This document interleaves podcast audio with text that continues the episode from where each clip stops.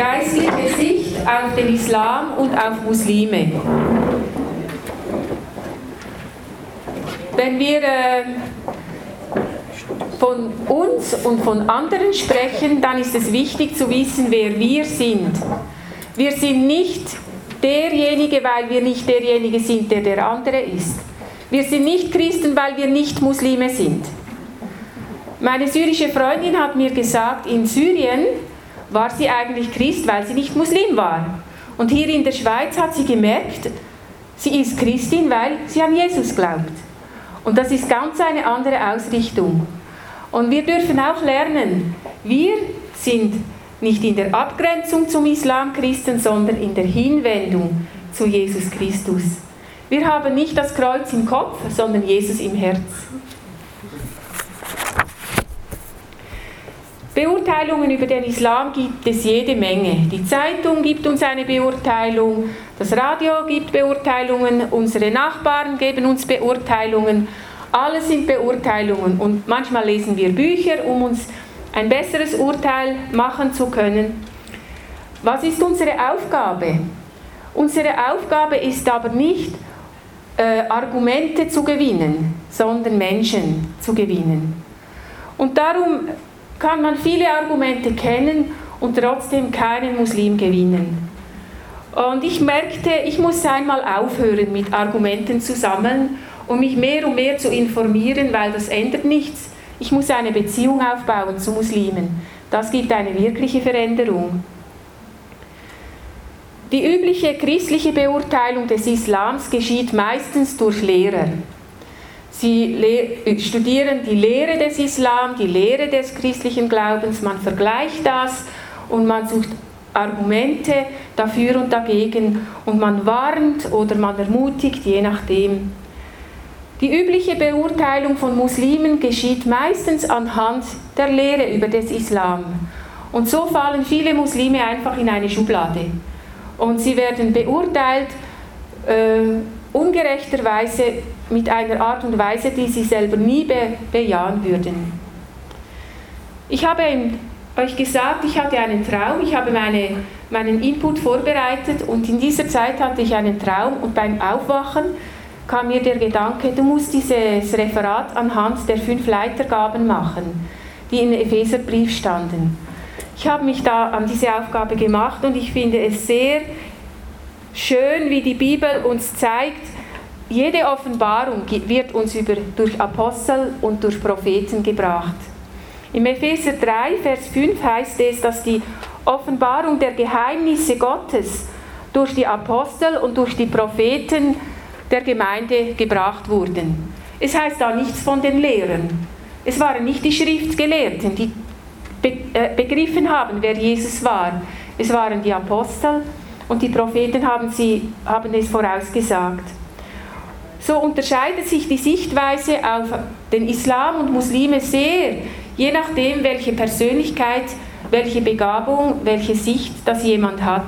Und es ist wichtig, dass wir uns nicht nur von Lehrern sagen lassen, wie wir den Islam sehen sollen, sondern dass wir es auch durch Apostel uns sagen lassen, durch Propheten, Hirten und Evangelisten.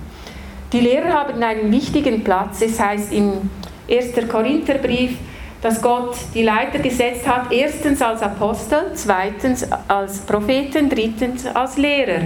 Also die Lehrer sind wichtig in der Mitte der fünf Gaben. Darum diese Hand. Das ist die Hand Gottes, wie er uns Menschen leiten will, durch diese fünf Leiterpersönlichkeiten.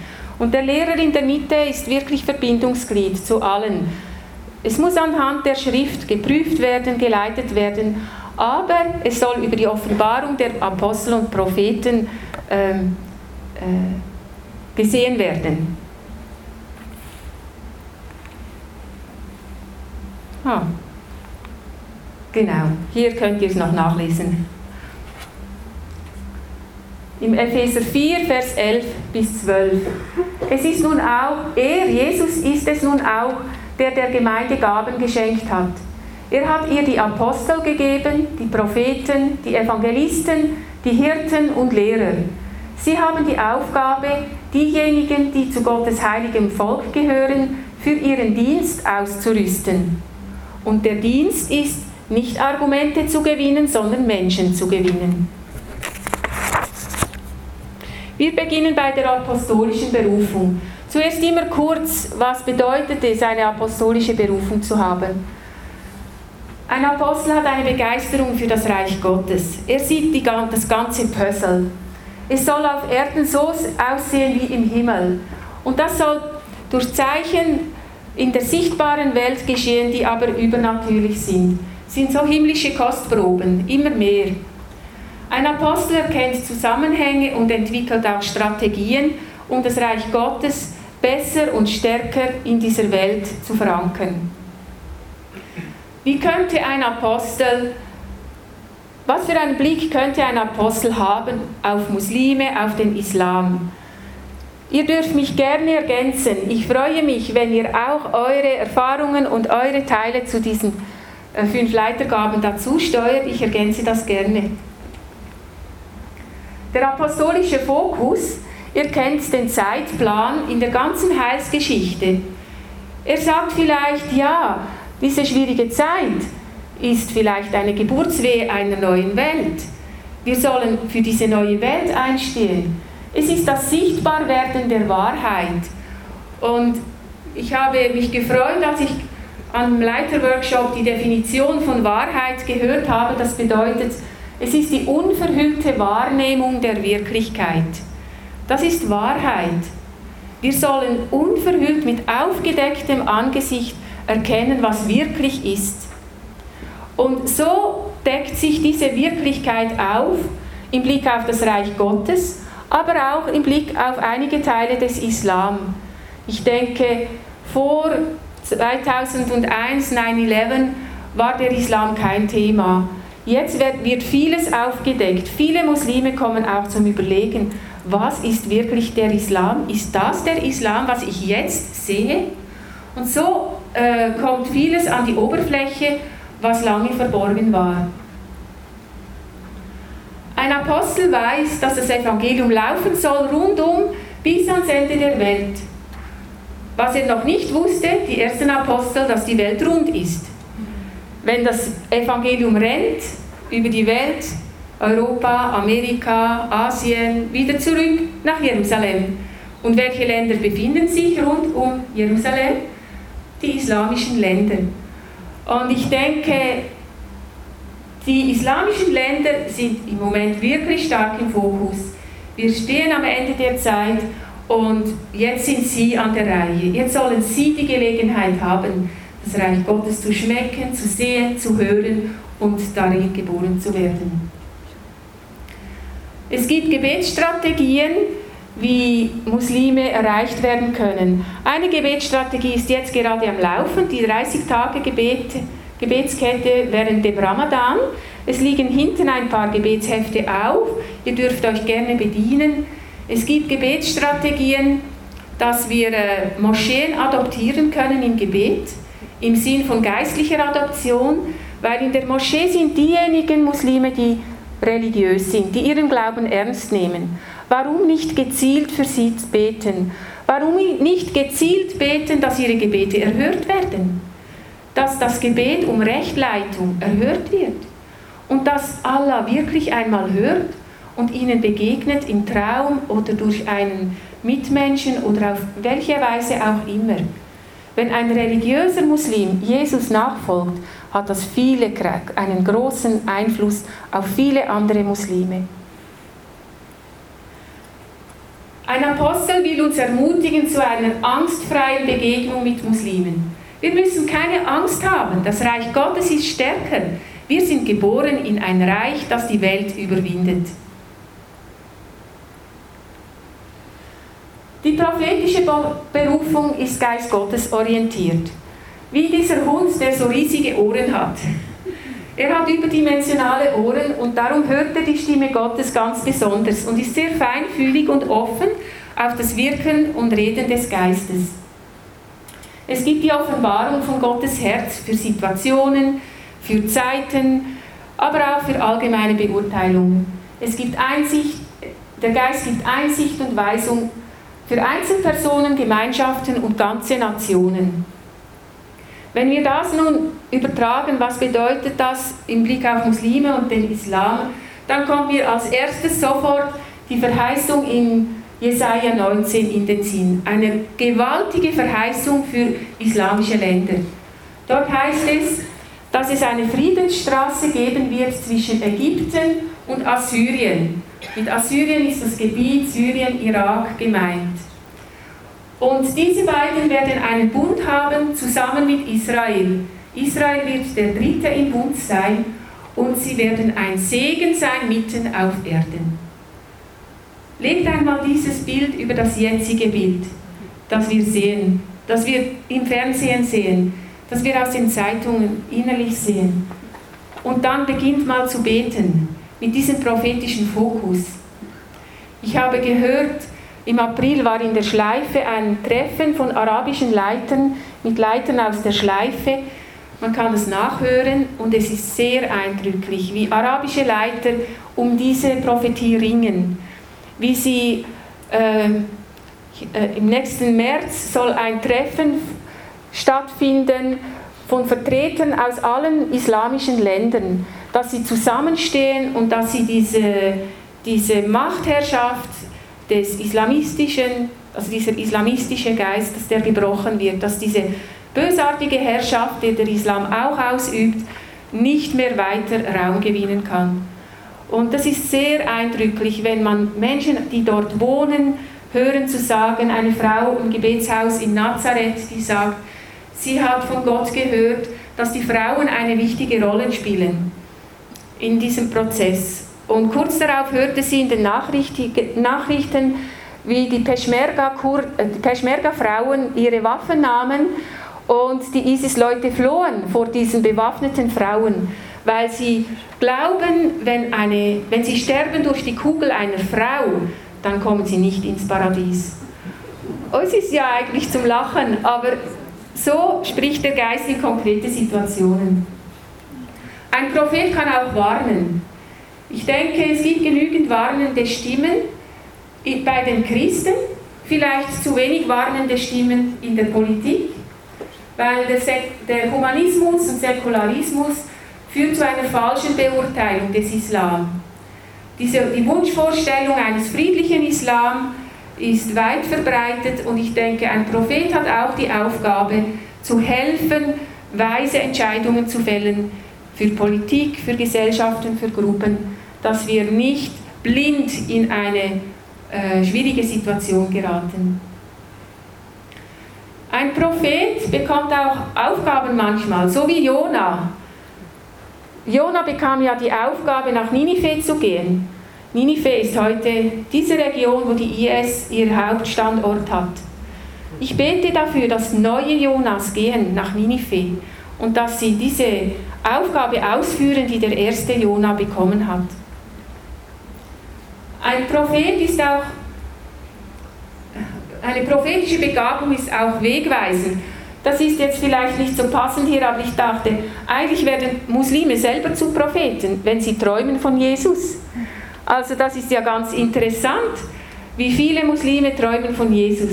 Wir müssen nur einmal das Buch lesen, Träume und Visionen. Ich habe es leider nicht hier, es sind sonst viele Bücher, ihr dürft sie gerne ausleihen schreibt einfach euren Namen auf die Liste, dass, es, dass ich weiß, wo es dann wieder zu finden ist, wenn es nicht selbstständig zurückkommt. Es gibt viele Prophetien im Blick auf Völker und Nationen. Es gibt aber auch andere Prophetien, die wir ähm, im Blick auf Muslime einfach heilsgeschichtlich nehmen dürfen. Die lehrende Berufung ist wortorientiert. Ich lese aus 2 Timotheus 3, Vers 16 alles, was in der Schrift steht, ist von Gottes Geist eingegeben und dementsprechend groß ist auch der Nutzen der Schrift. Sie unterrichtet in der Wahrheit, deckt Schuld auf, bringt auf den richtigen Weg und erzieht zu einem Leben nach Gottes Willen.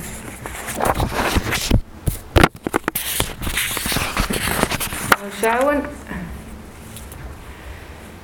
Was mir wichtig scheint, ist, was hat Jesus gelehrt? Nach seiner Auferstehung war er 40 Tage zusammen mit seinen Jüngern. Was hat er ihnen gelehrt? hat er sie informiert über die heidnischen Götten, Götterkulte, die damals äh, üblich waren, über diese römischen Götter und Strategien aufgezeigt, wie sie mit dem Evangelium dort reingehen können.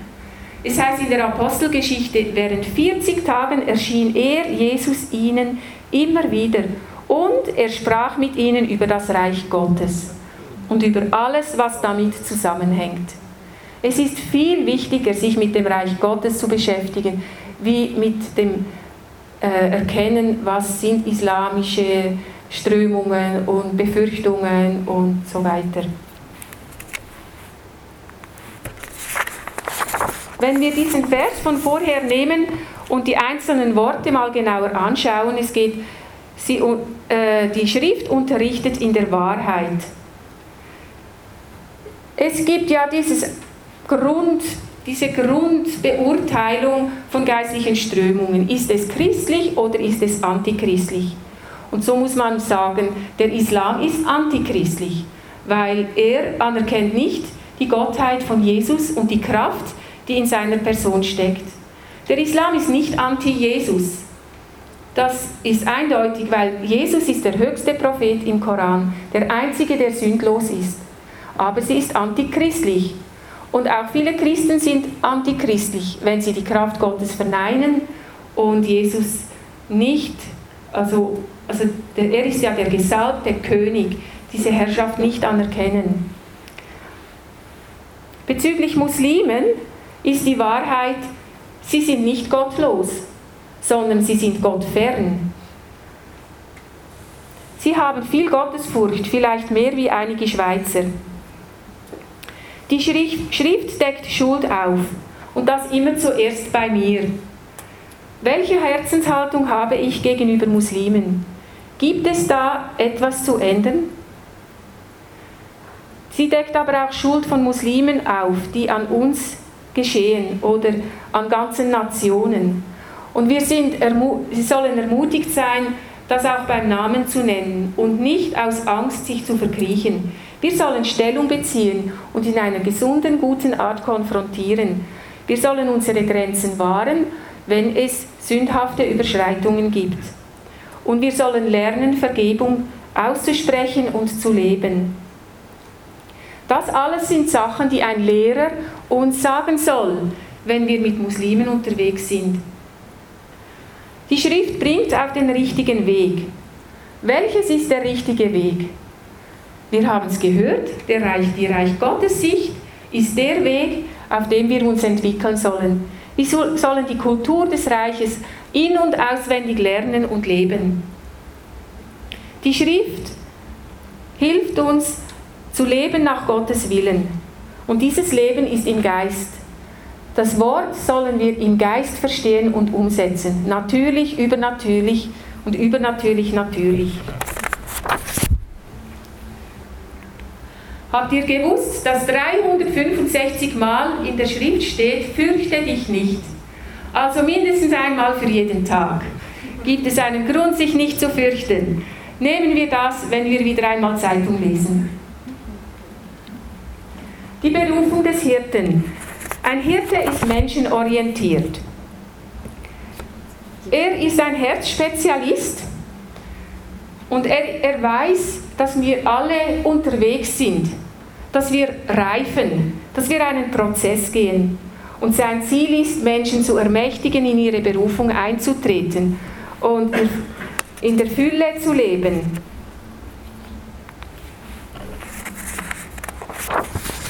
Wenn ein Hirte mit uns über Muslime spricht, dann wird er sagen, sie brauchen eine ganzheitliche Hilfe.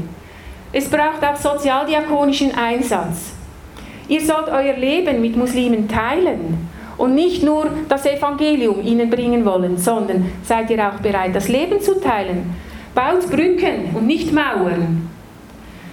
Ein Hirte kennt Familiengeschichten. Und wenn wir vorher davon gesprochen haben, von Isaac und Ismael, ist das eine missglückte Familiengeschichte. Und wir sollen darum ringen, Muslime wieder in gute Familienbeziehungen reinzubringen. Wenn Muslime zum Glauben kommen, dann kommen sie in die Familie Gottes. Und wir, es ist so wichtig, dass sie hier diese Familie kennenlernen, dass sie nicht als Bekehrte behandelt werden, sondern dass wir miteinander ins Reich Gottes wachsen, in dieser Bundesbeziehung, in der wir im Leib Jesu äh, hineinkommen mit der Taufe.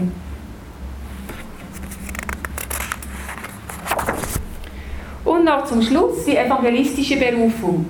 Ein Evangelist ist ganz kreuzorientiert, erlösungsorientiert. Wenn er einen Menschen sieht, sieht er einen Sünder, der aber schon erlöst ist und ein Heiliger werden kann. Er hat keine Berührungsängste.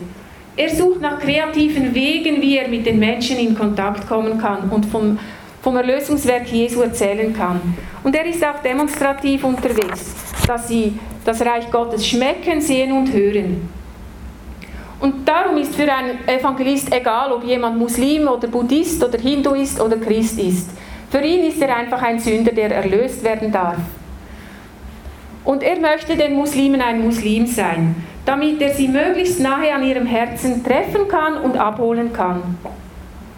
Und deshalb gibt es auch kulturell ganz unterschiedliche Ansätze, wie Muslime erreicht werden können und da sind sich die Leute manchmal ziemlich uneinig, ob diese geeignet sind. Aber ich denke, das hängt damit zusammen, dass das brennende Herz eines Evangelisten dafür schlägt, unter allen Umständen, mit allen Möglichkeiten, die sich bieten, Muslime zu gewinnen, ihnen Jesus lieb zu machen. Das Gebet ist ja ein Teil der Waffenrüstung, eigentlich. Es ist im Anschluss an die Waffenrüstung erwähnt, wir sollen beten für alle Gläubigen, alle Heiligen. Irgendwo heißt steht, wir sollen beten für die Regierung. Das Gebet durchzieht alles. Jede Leiterschaft, jede Dienst, jeden Dienst, alles durchzieht das Gebet. Und so sollen wir, wie in Römer 5, Vers 17 heißt, sollen wir herrschen im Leben. Um wie viel mehr werden die, welche die Fülle der Gnade und die Gabe der Gerechtigkeit empfangen, herrschen im Leben durch den einen, Jesus Christus. Ja, und so darf dieser Shalom immer mehr Raum gewinnen. In unserem Herzen Shalom, der ganzheitliche Friede Gottes, auch für Muslime, dass sie mit uns in die Ewigkeit gehen können. Danke.